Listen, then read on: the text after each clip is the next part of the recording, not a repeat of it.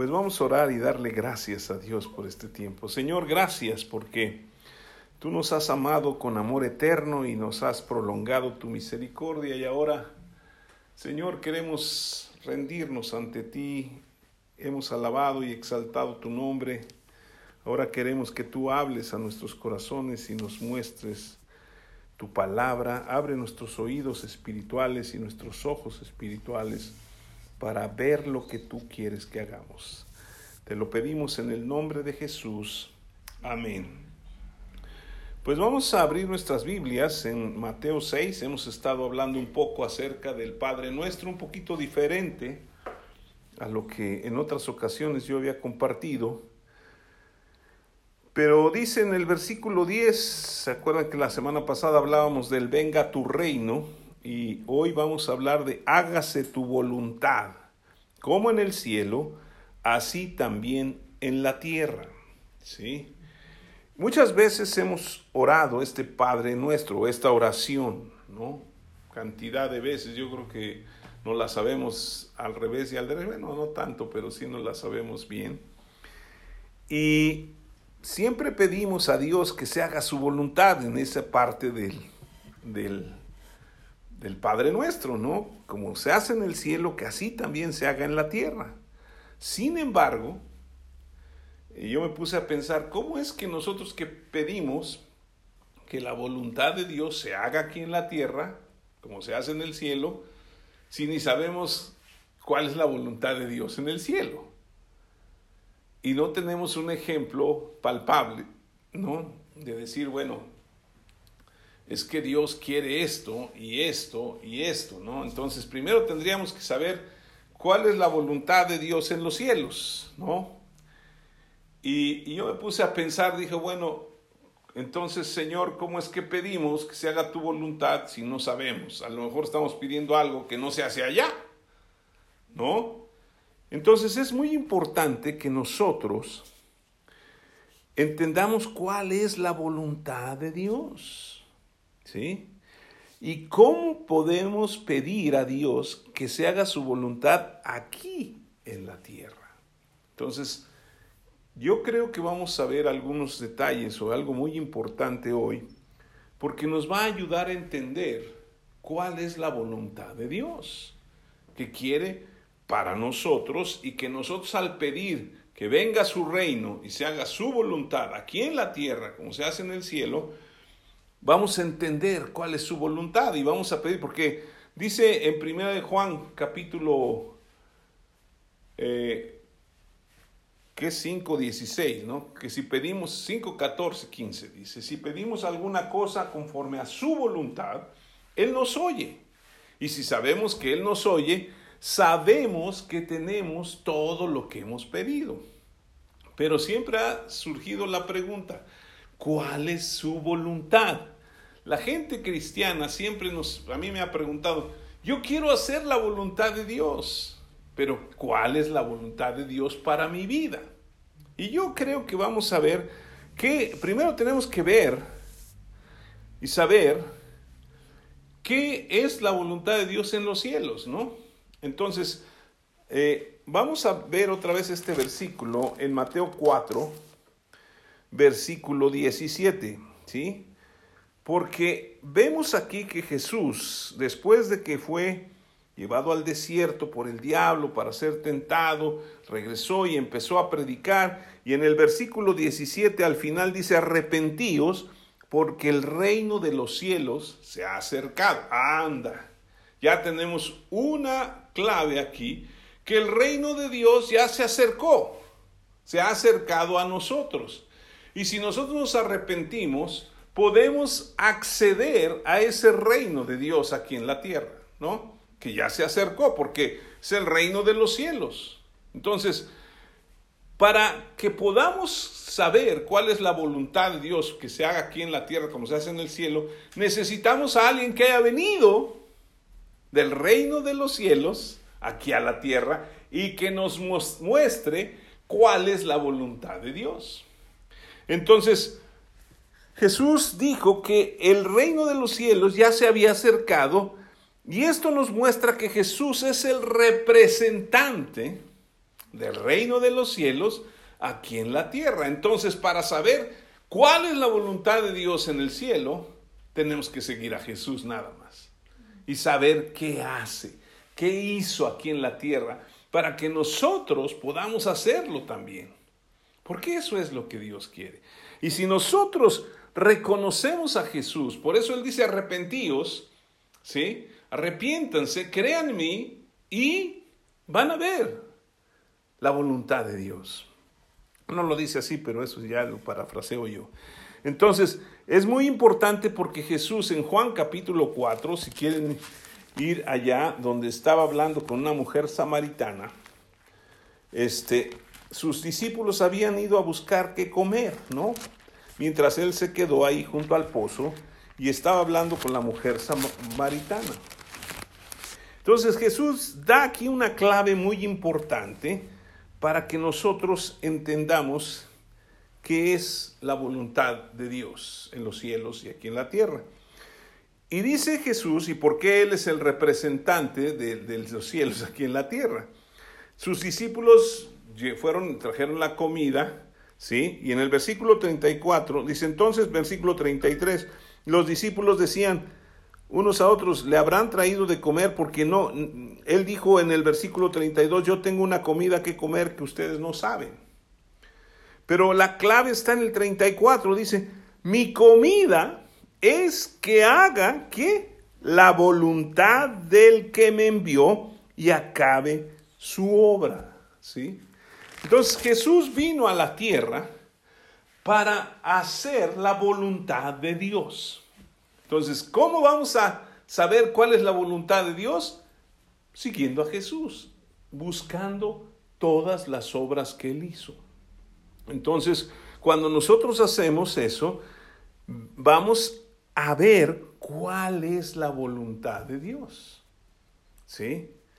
Porque Jesús nos enseña algunas cosas que son muy importantes y vamos a ver, no, no, les voy a dar unos puntos a lo mejor le pueden poner uno, dos, tres, cuatro, A, B, C, como quieran. Pero no, no necesariamente son de, uno al otro, del otro al otro. O sea, son, no, no tienen una, una, una, tiene que ser como yo los voy diciendo. Puede ser como, eh, exactamente, no tiene una secuencia, sino es como uno los quiera tomar. Pero yo veo varias cosas, fundamentalmente yo noté cuatro cosas, que es la voluntad de Dios para que nosotros lo hagamos aquí en la tierra, ¿sí? Que se hace en los cielos.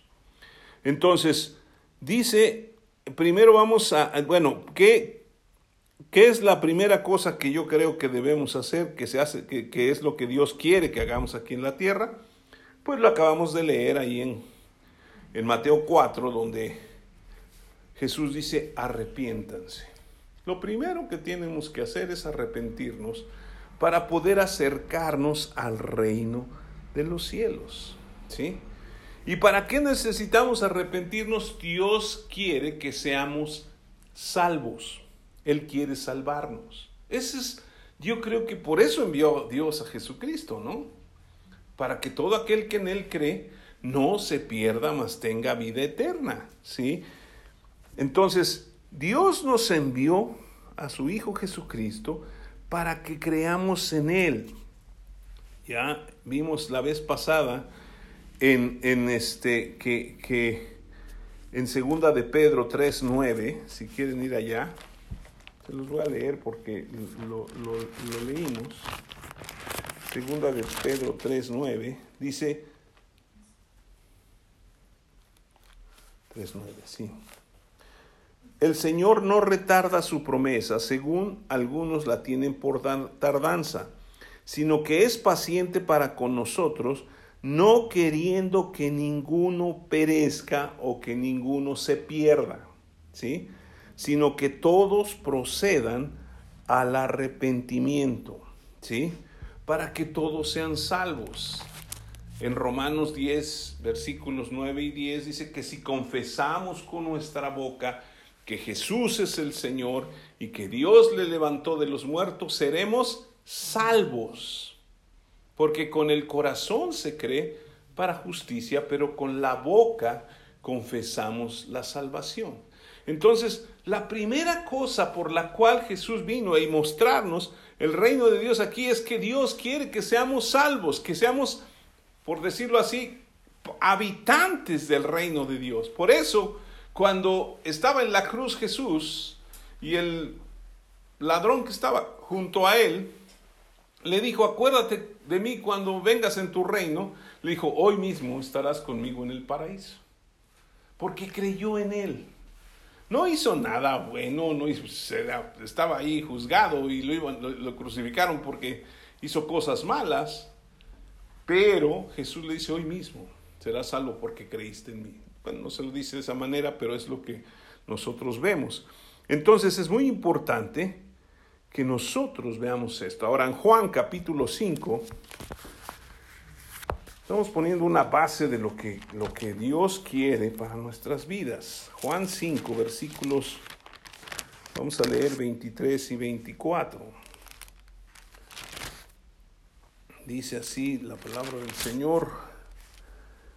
De cierto, de cierto os digo, el que oye mi palabra y cree al que me envió, fíjense, tiene que vida eterna y no vendrá a condenación, pues ha pasado de muerte a vida. Bueno, el versículo 23, porque dije 23 y 24, ¿verdad? Para que todos honren al Hijo como honran al Padre. El que no honra al Hijo no honra al Padre que le envió. Y luego dice, de cierto, de cierto os digo, el que oye mi palabra y cree al que me envió, tiene vida eterna y no vendrá a condenación, mas ha pasado de muerte a vida. Cuando nosotros creemos y confesamos a Jesucristo, Él nos salva. Ahora, es muy difícil entender para nosotros porque nosotros tenemos un lenguaje, el español es como que muy apretado en, en sus formas o a lo mejor tiene muchas formas de explicar. Pero en realidad el griego ¿sí? La palabra salvo es soso, ¿sí? Y esa palabra no solamente habla de eh, salvación, de que nos vamos a ir al cielo, de que vamos a tener la vida eterna, ¿sí? Sino nos habla también de sanidad, de libertad, de todo lo que nosotros necesitamos, ¿sí? De plenitud, de todo. O sea, lo que Dios quiere para nosotros es que seamos como Jesús. Él anduvo pleno aquí en la tierra, tenía todo. ¿Sí? no tenía millones de pesos, ni esto, ni nada, no tenía ni coche, ¿verdad? Pues no había coches en ese tiempo.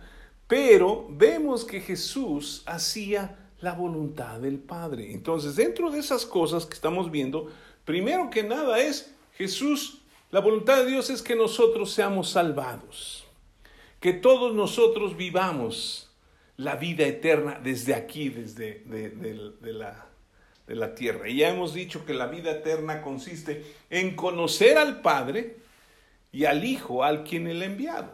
¿Sí? ¿Cómo conocemos al Padre y al Hijo? A través de la palabra de Dios. Entonces, es muy importante esto. Ahora, segunda cosa que yo veo es que Dios desea que seamos prosperados. Y aquí pues es el, el rollo de que unos dicen, no, es que unos predican el evangelio de la prosperidad y esto no, y que el dinero y todo. Es un rollo la cuestión del dinero, pero en, realidad lo que Dios está hablando pues tiene que ver con el dinero, pero también con la paz, con la tranquilidad, con el gozo, ¿sí? sobre todo con la paz. Porque si uno está bien, ¿sí? Ahora, prosperidad no solamente tiene que ver con lo económico, prosperidad también tiene que ver con el crecimiento, con la madurez, ¿sí? Con el, el llegar a tener ciertas habilidades o desarrollar las habilidades que Dios nos ha dado. Entonces, Jesucristo es el que vino a prosperar. Y Él desea eso. Y nos lo muestra tercera de Juan, capítulo 2, versículo 2, porque nada más tiene un capítulo. Yo creo que ya lo han leído y hasta se lo saben. Tercera de Juan 2 dice, amado, en la segunda, dice, amado, ¿qué dice? Yo deseo que tú seas prosperado en algunas cositas, en todas las cosas. Amado, yo deseo que tú seas prosperado en todas las cosas y luego dice y que tengas salud así como prospera tu alma. O sea, si se dan cuenta, la prosperidad no solamente es económica, también tiene que prosperar nuestra alma. Y en la medida que nuestra alma prospera, ¿sí? Vamos a prosperar en todas las áreas. Porque dice, así como prospera tu alma. Entonces, Dios quiere que nosotros crezcamos. Dios quiere que nosotros prosperemos, que seamos bendecidos. ¿Sí? Por eso vino Jesús en, en Juan capítulo 10, versículo 10.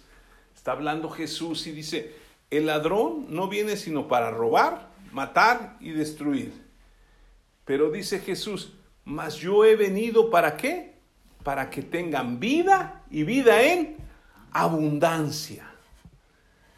¿Qué es para nosotros la abundancia? Pues abundancia, ¿no? Muy fácil. No, la abundancia realmente es tener todo lo que necesitamos de acuerdo a lo que Dios quiere darnos. ¿Sí? A veces nos quejamos, yo digo, bueno, nos quejamos este porque no tenemos para comprar esto, para comprar, pero tenemos paz, pero tenemos lo suficiente. Leía un pensamiento la otra vez de un hombre que decía, si tú tienes casa, pues dale gracias a Dios, porque hay quien no tiene. No te quejes. Si tú tienes un trabajo, pues dale gracias a Dios, porque decía hay que dar gracias a Dios siempre.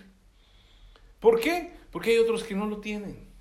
Si tú tienes que comer, pues dale gracias a Dios, porque hay quienes no lo tienen. ¿Sí? Entonces, el, el apóstol Pablo enseña algo muy importante en Filipenses 4, si quieren ir allá.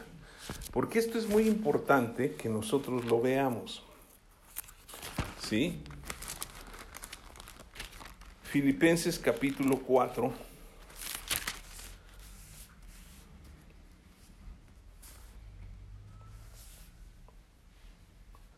Él, él, dice una cosa muy importante del versículo 10. Dice, en gran manera les está escribiendo a los filipenses que lo ayudaban económicamente y les dice, en gran manera me gocé en el Señor de que ya al fin habéis revivido vuestro cuidado de mí, de lo cual también estabais solícitos, pero os faltaba la oportunidad. No lo digo porque tenga escasez, pues he aprendido a contentarme cualquiera que sea mi situación Sé vivir humildemente y sé tener abundancia. En todo y por todo estoy enseñado, así para estar saciado como para tener hambre, así para tener abundancia como para padecer necesidad. Y luego dice el versículo que todo mundo siempre dice, todo lo puedo en Cristo que me fortalece. Pero se brinca lo anterior, ¿sí? Y, lo anterior nos enseña algo muy importante que tiene que ver con varias cosas importantes aquí, ¿sí? Dice el versículo 11, no lo digo porque tenga escasez, pues he aprendido, ¿sí? Esto se aprende. He aprendido a contentarme, ¿de acuerdo? Fíjense una cosa muy diferente. Contentarse es una cosa, Conformarse es otra. ¿Sí? Porque mucha gente dice, no, yo he aprendido a conformar, pues ya como me vayan en la feria, pues ya me fue. O sea, él aprendió a contentarse, cualquiera que sea su situación. ¿Sí? Si tiene abundancia o es rico, pues él vive bien, ¿no?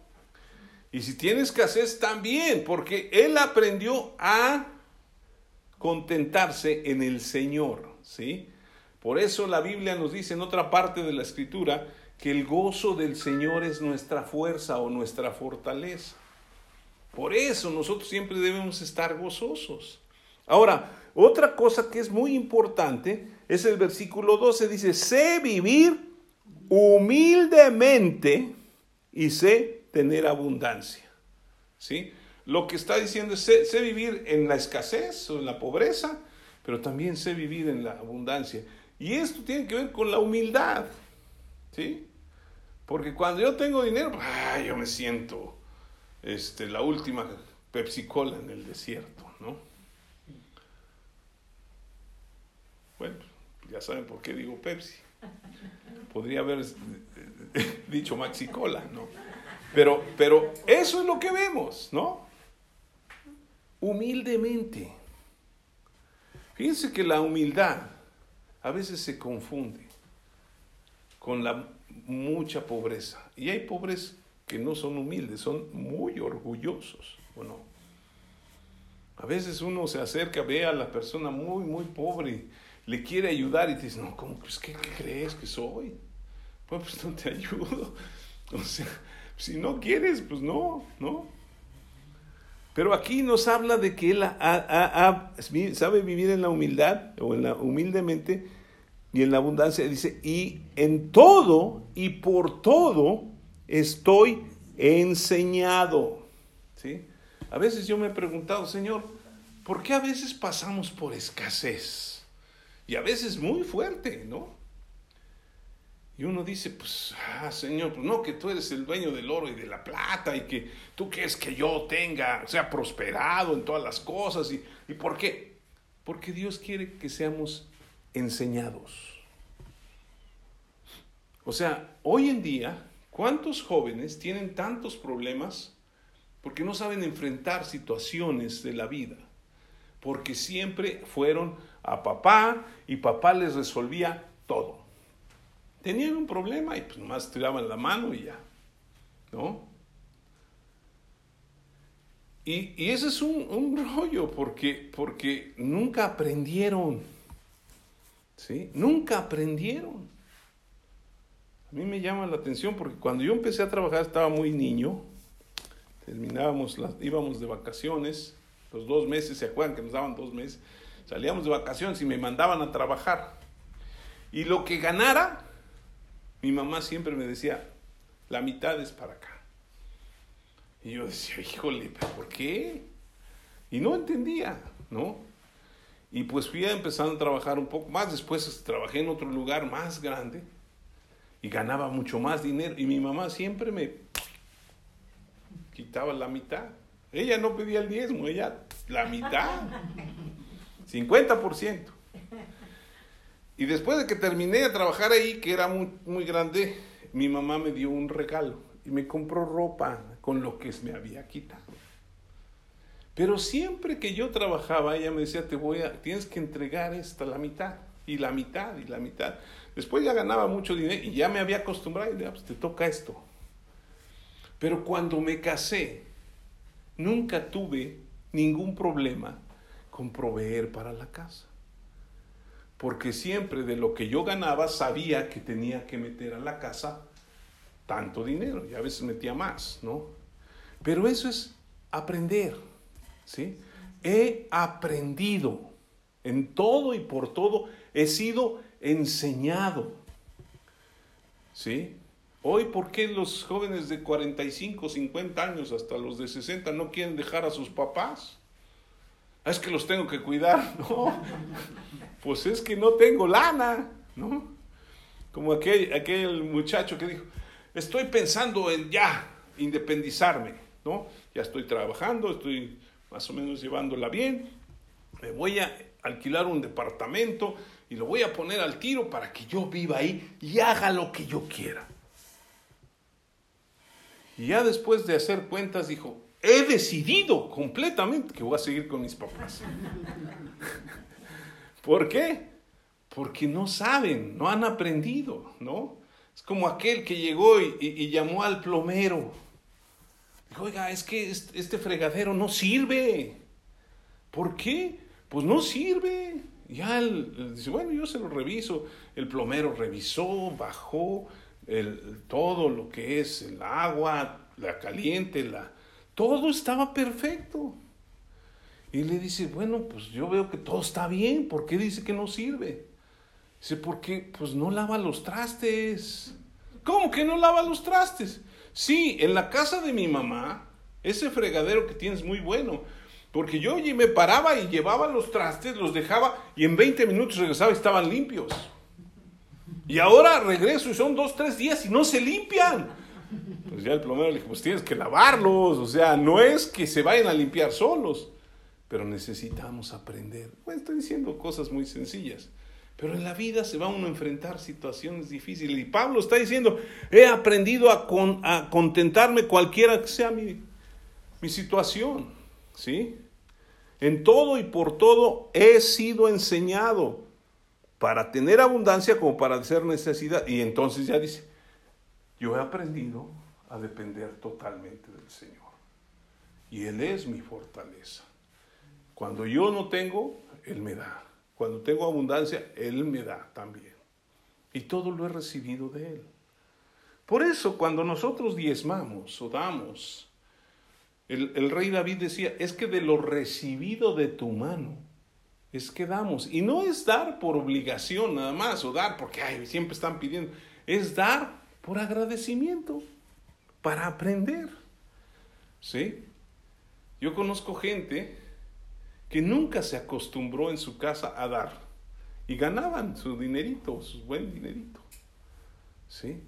Cuando se casaron, tenían una de broncas porque su dinero es su dinero y en su casa no querían aportar para nada.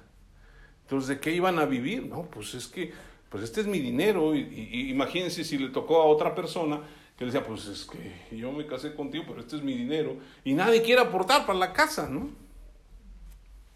Entonces se crean problemas. Por eso uno tiene que enseñar a sus hijos desde chiquitos, ¿no? Para que vayan aprendiendo. Pero lo que estamos hablando es que Dios quiere que seamos prosperados, que seamos bendecidos.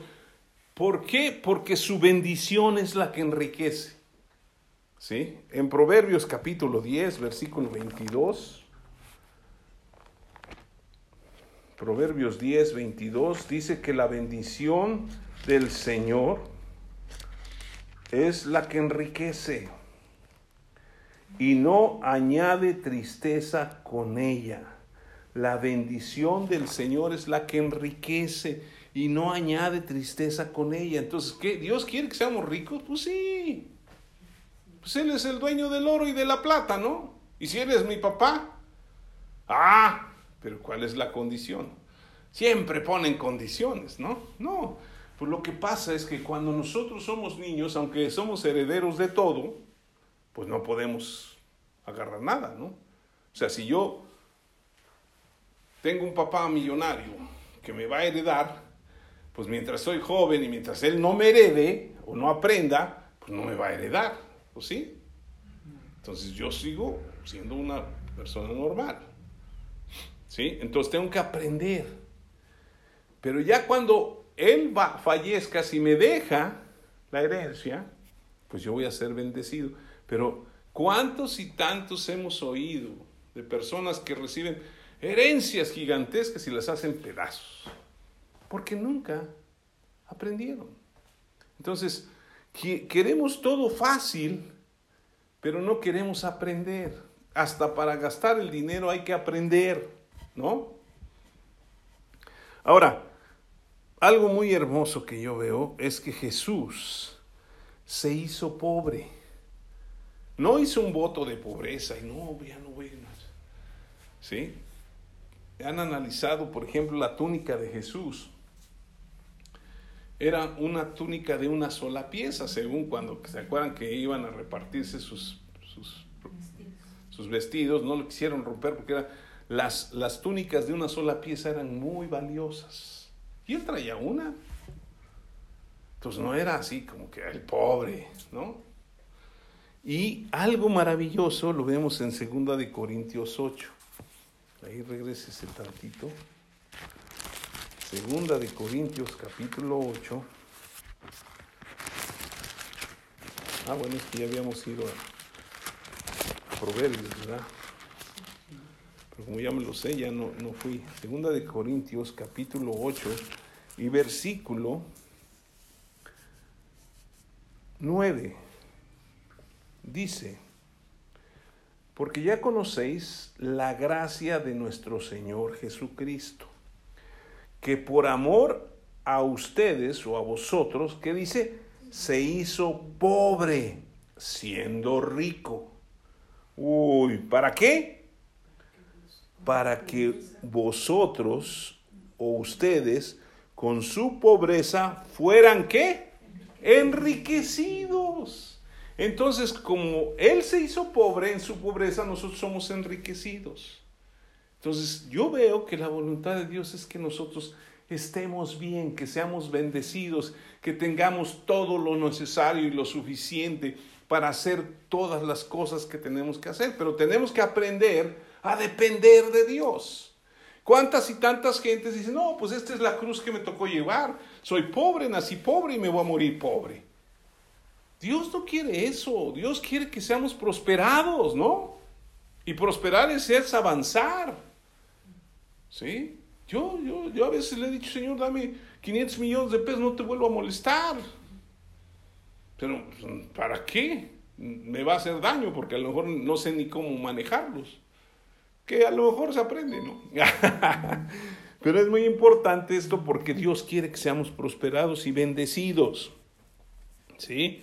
Entonces, Él se hizo pobre para que nosotros fuéramos enriquecidos en su pobreza. Pues no quiere que seamos pobres.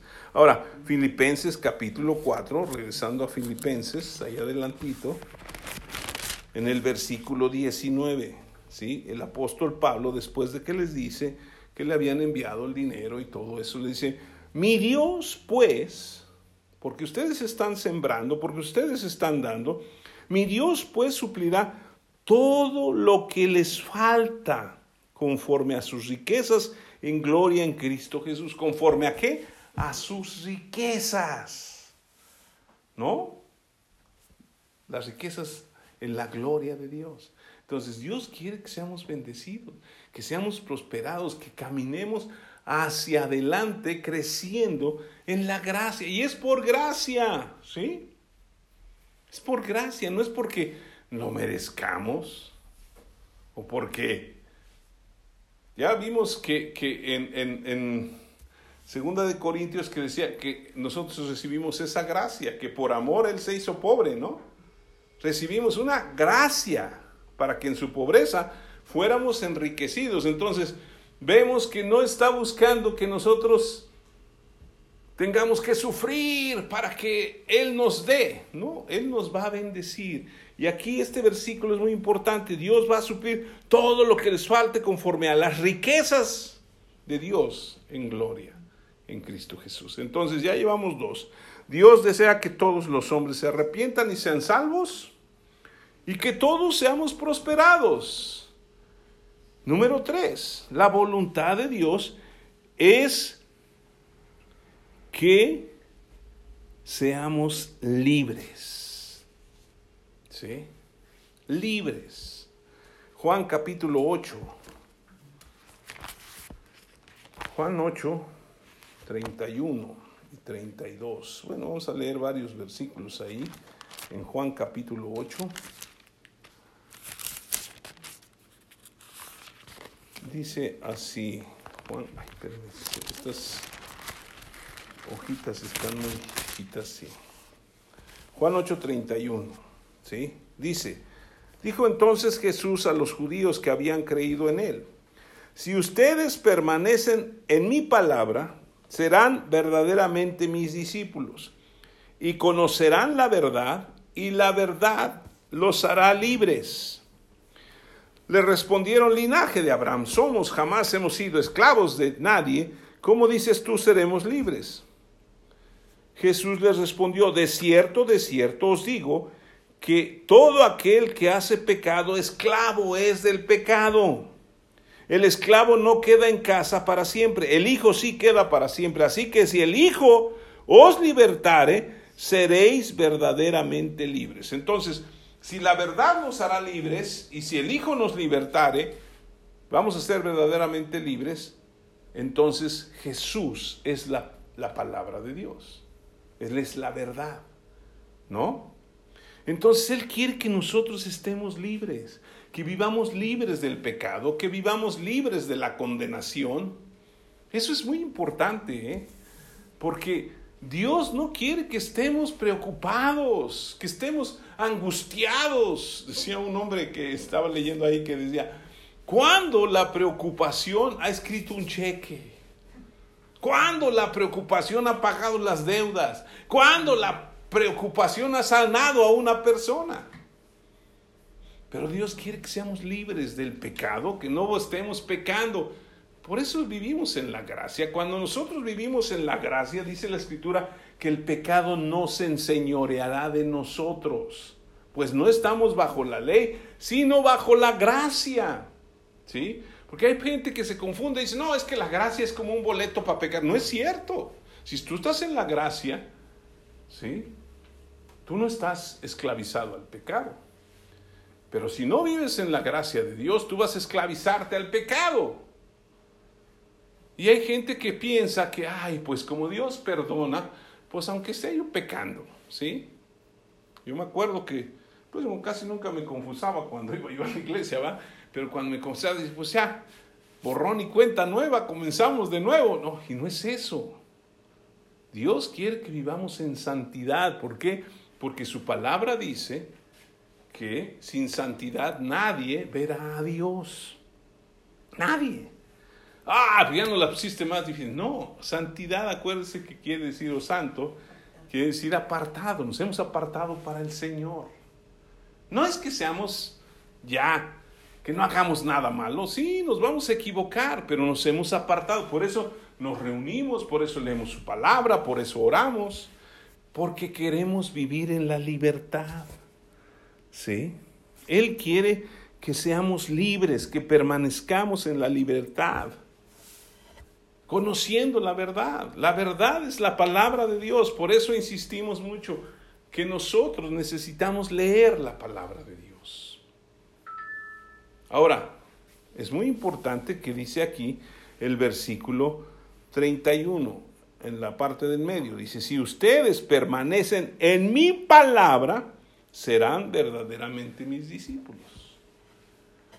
Por eso Jesús decía, no todo aquel que dice Señor, Señor, entrará en el reino de Dios, porque mucha gente dice, ay, Dios mío, Dios mío, Dios mío, pero no saben nada de Dios. Para saber y conocer a Dios necesitamos permanecer en su palabra. Ahora, permaneciendo en su palabra, nos vamos a mantener firmes en la libertad como Él, con la que Él nos ha liberado. En Gálatas capítulo 6, Gálatas capítulo 6, sí, nos dice algo muy importante en el capítulo 5, perdón, Gálatas 5. Es que yo estoy en otro. Gálatas 5, versículo 1. Dice, estad pues firmes en la libertad con qué? Con que Cristo nos hizo libres y no estén otra vez sujetos al yugo de esclavitud. Mire, la gente que cae en pecado constantemente es porque no busca la palabra de Dios. Sea, hay gente que yo he conocido a través de mi vida cristiana en muchos lugares. Aquí casi no, bueno, en este lugar nadie, ¿no? Pero, pero constantemente venían, ay, es que estoy luchando con este pecado. ¿O estás leyendo tu Biblia? No. Entonces es que necesitas permanecer en su palabra para que conozcas la verdad y la verdad te haga libre y puedas permanecer en la libertad. ¿Cómo voy a permanecer en la libertad? Metido en la palabra. Si permaneciereis en mi palabra, serán verdaderamente mis discípulos, conocerán la verdad y la verdad les hará libres. Necesitamos nosotros conocer la verdad de Dios, pero de manera personal. Jesús nos está enseñando la voluntad del Padre y cuando nosotros pedimos, venga tu reino y hágase tu voluntad, Señor, haz tu voluntad y hazme libre. ¿No? Porque para eso vino Jesús. Y cuando el diablo quiere aplastarnos, pues Ahí está la escritura. Para esto apareció el Hijo de Dios, para deshacer las obras del diablo. Entonces nosotros nos agarramos de la palabra que dice en Santiago capítulo 4, versículo 7, someteos pues a Dios, a su palabra, a su enseñanza, a su verdad, resistir al diablo y éste huirá de vosotros. ¿Sí? Pero a veces nosotros, no, no. La única manera que nosotros a veces queremos que el diablo se vaya es diciendo cruz, cruz, que se vaya el diablo, que venga Jesús, ¿no? Pero eso no va a suceder. Nosotros tenemos que meternos en la palabra. El diablo existe. El diablo lo que quiere es que nosotros digamos, ah, el diablo no existe. Yo ya hice un pacto con él. Le dije, yo no me meto contigo, no te metes conmigo. Y no respeta eso. El diablo siempre va a andar. Fíjense, es tan, es tan, tan, tan burdo que todo quiere imitar de Dios. ¿Sí? ¿Por qué? Porque dices la palabra que el diablo anda como león rugiente buscando a quien devorar. Pero dice como león rugiente. Porque el verdadero león de la tribu de Judá es Jesucristo. Entonces quiere imitar a Jesús. Pero en otra parte de la escritura dice que Dios ha quebrantado los dientes de los perversos. Entonces está chimuelo el diablo cuando nosotros permanecemos en su palabra. Y podemos enfrentarlo y vencerlo. No le tenga miedo al diablo, mándelo al diablo, ¿sí? Porque usted es un hijo de Dios. Y como hijo de Dios, usted puede hacer la voluntad de Dios. ¿Qué anduvo siendo Jesús? Mire, hay un versículo que quiero que ustedes lo lean y eso nos va a llevar a la cuarta cosa que quiero hablarles. Está en el libro de los Hechos. ¿Sí? Se llama el libro de los Hechos porque son hechos, ¿no? Lo que hacían. Entonces, Hechos capítulo 10, ¿sí? Está hablando de Pedro y Cornelio. A lo mejor se acuerdan de esa historia, que Cornelio mandó a traer a Pedro porque tuvo un ángel del cielo y le dijo, ve por Pedro, ¿sí? Y entonces Pedro regresa, se avienta ahí un, un sermón ahí, por decirlo así, ¿sí? Y lo primero que dice, eh, el versículo 34 dice, entonces Pedro abriendo su boca, fíjense lo que predicaba. En verdad comprendo que Dios no hace acepción de personas, sino que en toda nación se agrada del que teme y hace justicia. Dios envió mensaje a los hijos de Israel anunciando el Evangelio de la paz por medio de Jesucristo. Este es Señor de todos. Ustedes saben lo que se divulgó por toda Judea, comenzando desde Galilea, después del bautismo que predicó Juan. Y aquí viene la clave. Cómo Dios ungió con el Espíritu Santo y con poder a Jesús de Nazaret y cómo éste anduvo haciendo bienes y sanando a todos los oprimidos por el diablo porque Dios estaba con él. ¿Sí? Otra cosa que Dios quiere es que seamos ungidos con el Espíritu Santo. No vamos a hablar ahorita de todas las funciones del Espíritu Santo, ya hemos hablado en otras ocasiones, pero el Espíritu Santo vino sobre Jesús en Mateo 4, ¿se acuerdan? Bueno, en 3 al final. Y el Espíritu Santo luego llevó al desierto a Jesús para ser tentado por el diablo y venció. No hizo ningún milagro antes, no hizo nada. Jesús era un hombre, 100% hombre. Cuando viene el Espíritu Santo, Él es lleno de poder. Por eso Jesús les dice a sus discípulos, van a recibir poder cuando haya venido sobre ustedes el Espíritu Santo y me serán, me serán testigos en todo el mundo. ¿Sí? Y Él quiere que nosotros seamos llenos del Espíritu y que seamos sanados. ¿Sí? Dice el versículo 38, cómo Dios ungió con el Espíritu Santo y con poder a Jesús de Nazaret y cómo éste anduvo haciendo bienes, o sea, Él quiere el bien para nosotros, Él quiere bendecirnos, Él quiere, resumiendo lo que decíamos anteriormente, Él quiere que seamos prosperados, quiere que seamos libres, quiere que seamos salvos, pero hace un énfasis en que seamos sanados de la opresión del diablo. ¿Sabe que toda la enfermedad no viene de Dios? La enfermedad viene del diablo. Y a veces la gente dice, pues es que Dios me envió esta enfermedad. Dios no envía enfermedad. Y a veces se confunden porque como Pablo tuvo una enfermedad y decía tres veces le he quitado, le he pedido al Señor, ¿no? Que me la quite. Pero no era, hasta dicen, era una enfermedad de los ojos que Dios le envió para que no, no se envaneciera. No, había, dice que era un, un, un aguijón en la carne y en otra ocasión vamos a hablar del aguijón, pero el aguijón era alguien que estaba muele y muele. era nosotros lo conocemos aquí como el cuchillito de palo. Todo el tiempo está muele y muele y muele. ¿no? Pero en realidad Dios no manda enfermedades. Otras personas se confunden porque piensan que Dios enfermó a Job, ¿no? Y no es cierto. Porque si ustedes leen bien, el diablo le dijo, oye, déjame tocarlo y verás cómo se niega. Lo puedes tocar, pero no le quites la vida, lo, de, lo detuvo, ¿no? O sea, el diablo tiene que, que obedecer a Dios.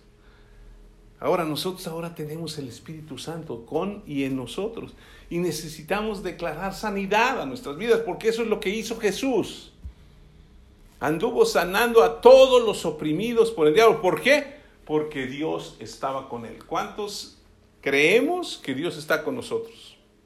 ¿Y qué dice la escritura? Si Dios es por nosotros, ¿quién contra nosotros? Entonces Dios nos ha dado esa bendición de que nosotros seamos sanados, que estemos sanos no vamos a regresar allá, pero tercera de Juan 2 decía, amado, yo deseo que tú seas prosperado en todas las cosas y que tengas salud, así como prospera tu alma. ¿Sí? Y hemos pasado por enfermedades y sufrimos dolores y todo eso, pero ahí está la voluntad de Dios, no es que estemos enfermos. Y si viene una enfermedad, Dios puede sanarnos, porque Jesús anduvo una y otra y otra y otra vez, y lo vamos a ver ahorita, sanando, sanando, sanando. ¿Qué es lo que más hacía Jesús? Sanaba a las personas. ¿Sí? En Isaías 53, 5, ya sabemos ese versículo que está hablando proféticamente de los padecimientos de Jesús en la cruz. Dice que Él llevó todas nuestras dolencias y todas nuestras enfermedades en la cruz. El castigo de, nuestra paz fue sobre él y por su llaga, ¿qué dice? Fuimos. No dice seremos, fuimos curados. Entonces, cuando hay una enfermedad en nuestras vidas, nosotros tenemos que declarar, sí, Jesús, estoy enfermo, pero Jesucristo ya llevó esta enfermedad y ya la venció. Yo estoy sano. Y tengo que declarar que estoy sano. Pero es que ando todo bien, estoy sano. Porque de la abundancia del corazón habla la boca, dice Jesucristo, ¿o no? Entonces necesitamos declararlo. Cuesta trabajo. Oye, pues es que la espalda la traigo toda quebrada. ¿Lo crees? La llaga de Jesucristo es suficiente para sanar. Y ya está sano. Puede haber un proceso o puede haber sanidad inmediata. Pero si creemos, la Biblia dice que al que cree, todo le es posible. Ahora, todo esto tiene que ver con la fe. Que venga tu reino y se haga tu voluntad en, la tierra como se hace en el cielo, tiene que ver, yo creo que yo soy sano, yo creo que soy prosperado, yo creo que soy libre, yo creo que soy salvo, porque es bien chistoso. Yo le he preguntado a mucha gente, ¿tú, ¿tú eres salvo? Ah, claro, yo he creído en Jesucristo. Entonces, ¿por qué no eres sano? Ah, pues porque estoy enfermo.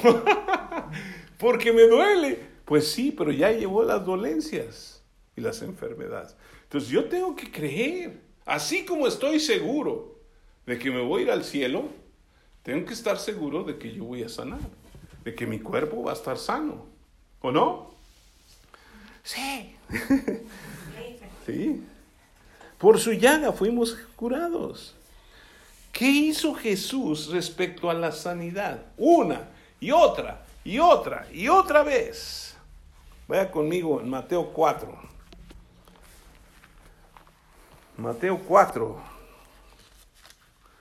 versículos 23 y 24. Después de que Jesús fue llevado al desierto por el diablo, regresó venciendo al enemigo.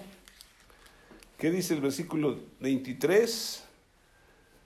Dice, y recorrió Jesús toda Galilea, enseñando en las sinagogas de ellos, predicando el evangelio del reino y sanando algunas enfermedades y algunas dolencias en el pueblo. Todas, todas las enfermedades y toda dolencia en el pueblo. ¿Cuántas? Todas. La diabetes, todas. La hipertensión, todas. ¿Qué otra cosa?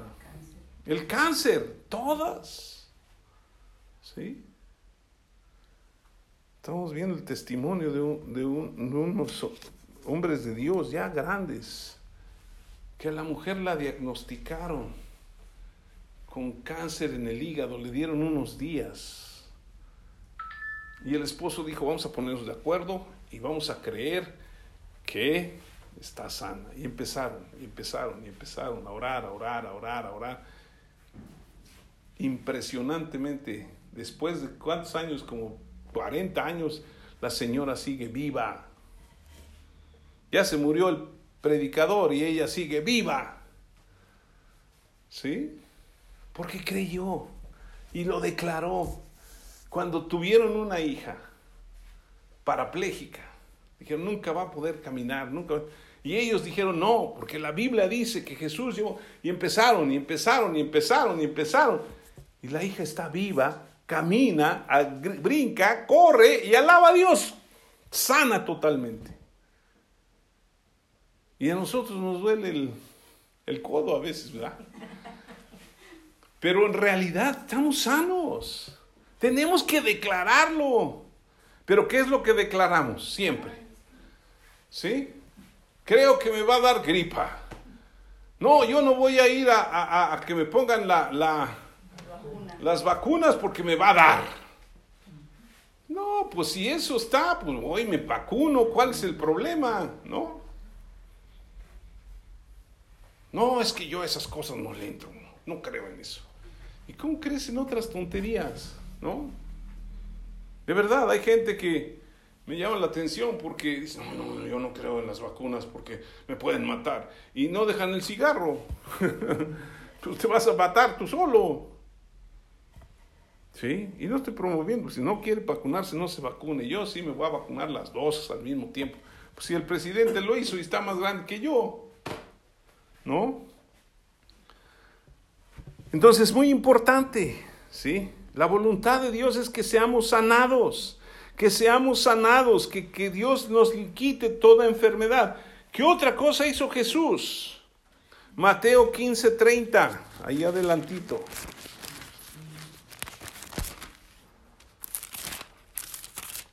Nomás para que nos demos un pequeño quemón, ¿verdad?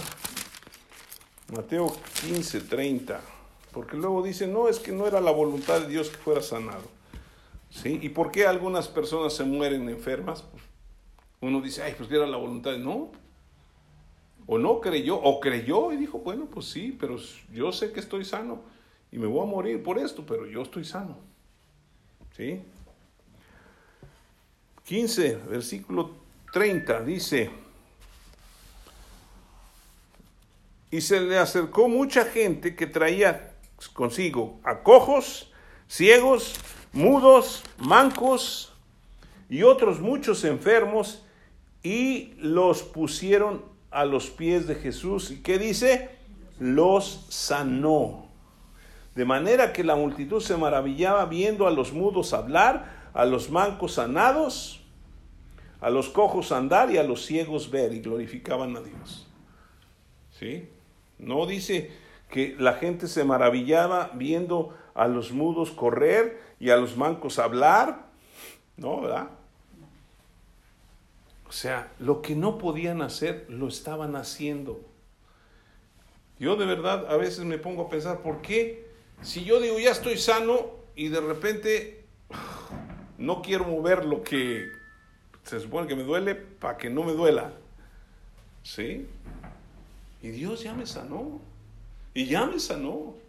Y estoy sano. Y yo lo declaro y lo veo y lo voy a seguir viendo. ¿Sí?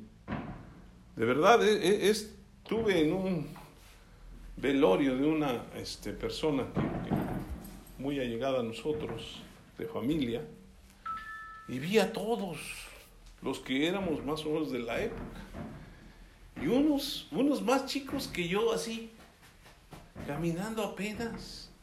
Y otros ya bien acabados. Y son tres, dos años más grandes o, o dos años más chicos.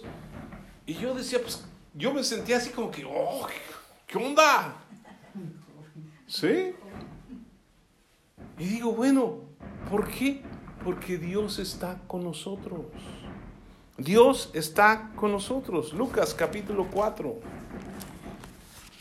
También es después de que Jesús fue bautizado.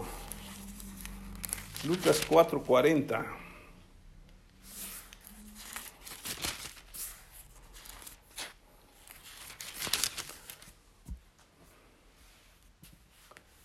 Dice, al ponerse el sol, todos, ¿cuántos?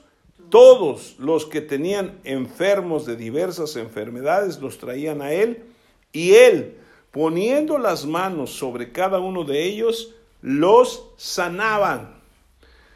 También salían demonios de muchos, dando voces y diciendo, tú eres el Hijo de Dios, pero él los reprendía y no les dejaba hablar porque sabían que él era el Cristo. Fíjense, los demonios sabían y la gente no creía.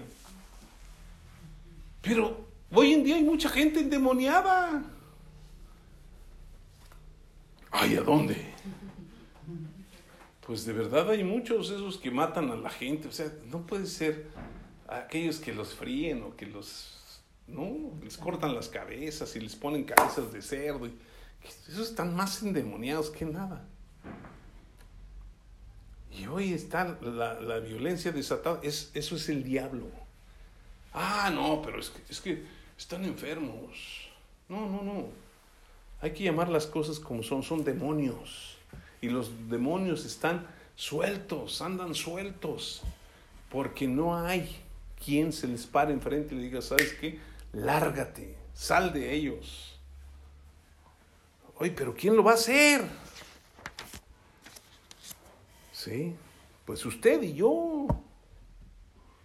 Oh, dice, ¿cómo vamos a orar por la gente? Y si en lugar de sanarse se muere, bueno, pues ya lo ayudamos que vaya con el Señor. Una y otra vez en la Biblia se registra cómo nuestro Señor Jesús anduvo haciendo bienes y sanando a todos los oprimidos por el diablo hizo que los cojos caminaran y que los ciegos vieran, destapó oídos sordos, limpió a personas con lepra, incluso resucitó a personas. Se acercó un leproso a Jesús. Yo creo que estaba oyendo a lo lejos lo que él estaba predicando. Y se acerca a Jesús y nadie podía hacer que un leproso tenía que ser leproso, leproso, y todos se alejaban. Y este hombre se acercó y Jesús estaba ahí y el leproso le dijo, si quieres, puedes sanarme. Y Jesús lo tocó y le dijo, quiero, sé limpio. Eso lo pueden ver en Mateo 8, del 1 al 3. Quiero, sé limpio quiero, sé limpio. Y lo tocó y sanó. Ustedes vean, en el Antiguo Testamento nunca hubo nadie que sanara de lepra. Entonces, ¿cuál es la voluntad del Padre que queremos que sea aquí en la tierra? que seamos sanados, que seamos liberados, que los demonios se larguen. Él resucitó a los muertos. Todo el mundo hace chistes de eso, pero cuando estaba frente a la tumba de Lázaro, Lázaro, ven fuera, ¿no? Y salió y caminó y después hasta comió con él. Ah, pero los, los, religiosos lo que querían era matarlo a él y matar a Lázaro, porque pues, pues había sido levantado de los muertos. Entonces, pues, ¿para qué lo resucitó si lo querían matar de nuevo? Entonces, muy importante, muy importante. ¿Sí? Jesús dijo sobre todo lo que hizo, las palabras que os digo, no las digo por mi propia iniciativa o autoridad, sino que el Padre, Dios, morando siempre en mí, hace las obras. Juan capítulo 14. Y con eso vamos a terminar. Juan capítulo 14. ¿Sí? Versículo 10. Dice, después de que les dice tanto tiempo he estado, cuando Felipe le dice, muéstranos al Padre y nos basta, Jesús le dice, tanto tiempo hace que estoy con ustedes y no me han conocido. Felipe, el que me ha visto a mí ha visto al Padre. Si quieres ver la voluntad de Dios, veme a mí. ¿Cómo pues dices tú, muéstranos al Padre? ¿No crees que yo soy en el Padre y el Padre en mí? Las palabras que yo les hablo, no las hablo por mi propia cuenta, sino que el Padre que mora en mí, Él hace los milagros, los prodigios, las obras. Creedme que yo soy en el Padre y el Padre en mí. De otra manera, crean por las mismas obras. Y luego versículo 12 que nos involucra a nosotros porque sí podemos, dice, de cierto, de cierto os digo, el que en mí cree, las obras que yo hago, él las hará también, y aunque mayores hará, porque yo voy al Padre. ¡Wow! Así es que usted y yo podemos hacer obras mayores de las que hizo Jesús. ¿Y por qué no las hacemos? Porque no creemos. Dice que aquí, ¿sí? El que en mí cree las obras que yo hago. Y luego versículo 13 dice, y todo lo que pidiereis al Padre en mi nombre lo haré para que el Padre sea glorificado en el Hijo. Si algo pidieres en mi nombre, ¿qué dice? Yo lo haré. Nosotros podemos ir y predicar el Evangelio. Marcos 16, no nos da tiempo de ir allá, pero dice, la gran comisión, perdón, a partir del versículo 15, vayamos a predicar el Evangelio. Y estas señales seguirán a los que creen. ¿Sí? Pondrán las manos sobre los enfermos y estos sanarán. Y luego dice que aunque comamos cosa mortífera no nos da daño y todo eso, ¿no? Pero importante, nosotros somos los que podemos liberar, echar fuera demonios, podemos sanar, no por nuestro... Jesús mismo lo dijo, no lo hago yo, lo hace el Padre que está en mí. Cuando pedimos, venga tu reino y hágase tu voluntad, Señor, Él quiere que seamos usados para predicar el Evangelio. O sea, Él quiere ungirnos con el Espíritu, como Dios ungió con el Espíritu Santo y con poder, que es el Espíritu Santo.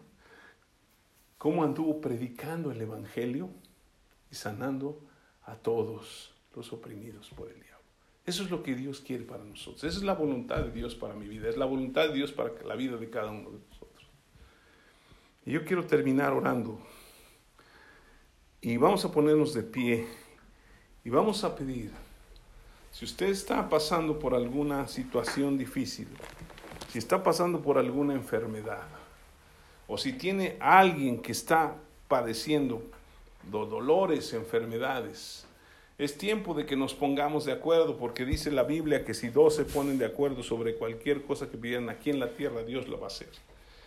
Estamos de acuerdo, Señor, en esta hora nosotros creemos en tu palabra y clamamos que se haga tu voluntad, como es en el cielo, así se haga en la tierra. Y tu voluntad es que la gente sea salva, Que la gente sea libre, que la gente sea prosperada y que la gente sea sanada. Y nosotros somos los primeros, Señor. Aquí estamos. Tú sabes cuál es nuestra dolencia. Tú sabes cuál es nuestra enfermedad. Pero por tu llaga fuimos nosotros curados.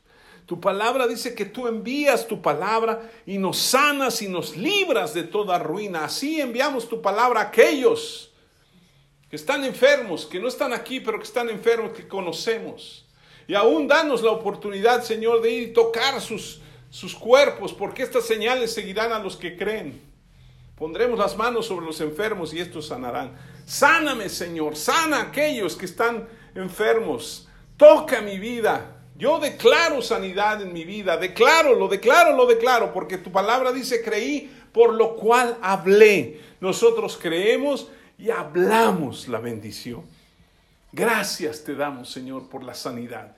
Gracias por la libertad. Gracias por la bendición, tanto económica como la prosperidad en todas las cosas. Y gracias por la salvación, que incluye todas las cosas que hemos escuchado.